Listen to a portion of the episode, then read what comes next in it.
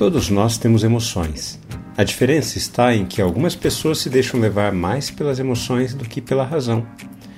Muitas pessoas começam a tentativa de iniciar um processo de caminhada a partir da emoção do momento, mas quando iniciam efetivamente percebem que nem sempre a emoção consegue nos motivar de maneira adequada. Vamos caminhar juntos? O coração tem razões que a própria razão desconhece. Você já deve ter lido essa frase ou ouvido em algum lugar.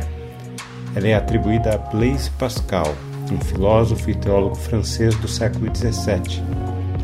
Ela nos fala da aparente separação entre emoção e razão, entre coração e cérebro, mas também nos aponta uma divisão provocada pelo pecado.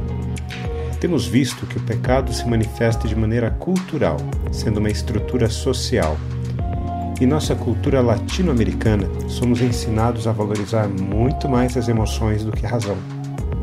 E há dois problemas nessa postura. Em primeiro lugar, que quando somos guiados mais pela emoção, muitas vezes nos tornamos pessoas reativas à vida. Em segundo lugar, associamos a razão à falta de emoção.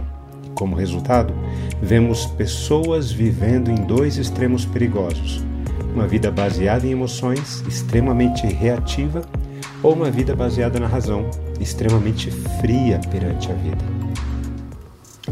E Jesus disse aos discípulos: Serei uma pedra de tropeço para todos vocês, porque está escrito: Ferirei o pastor e as ovelhas ficarão dispersas. Mas depois da minha ressurreição irei adiante de vocês para a Galiléia. Então Pedro disse a Jesus: Ainda que o Senhor venha a ser um tropeço para todos, não será para mim.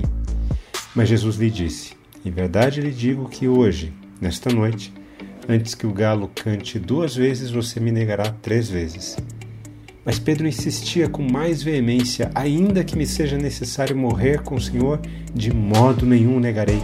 E todos os outros diziam a mesma coisa. A reação de Pedro é uma reação muito comum às pessoas que são guiadas mais pelas emoções do que pela razão. A maior parte das nossas decisões de compra ou de compromisso são baseadas nas emoções humanas. Não é à toa que, quando vamos a alguns shoppings, existem alguns gatilhos emocionais para incentivar o consumo, dentre eles, música ambiente e perfume. Tanto a música quanto o perfume atuam nas emoções humanas, nos tornando mais suscetíveis às vitrines das lojas. Quando experimentamos emoções muito intensas, como alegria ou tristeza, costumamos tomar decisões que mais tarde nos arrependeremos. Pedro foi refém de suas emoções neste momento da ceia com Jesus, quando viu que os discípulos se dispersariam em um primeiro momento após a morte de Cristo. Ele disse: Ainda que o Senhor venha a ser um tropeço para todos, não o será para mim. Mas Jesus respondeu: Hoje, nesta noite, antes que o galo cante duas vezes, você me negará três vezes.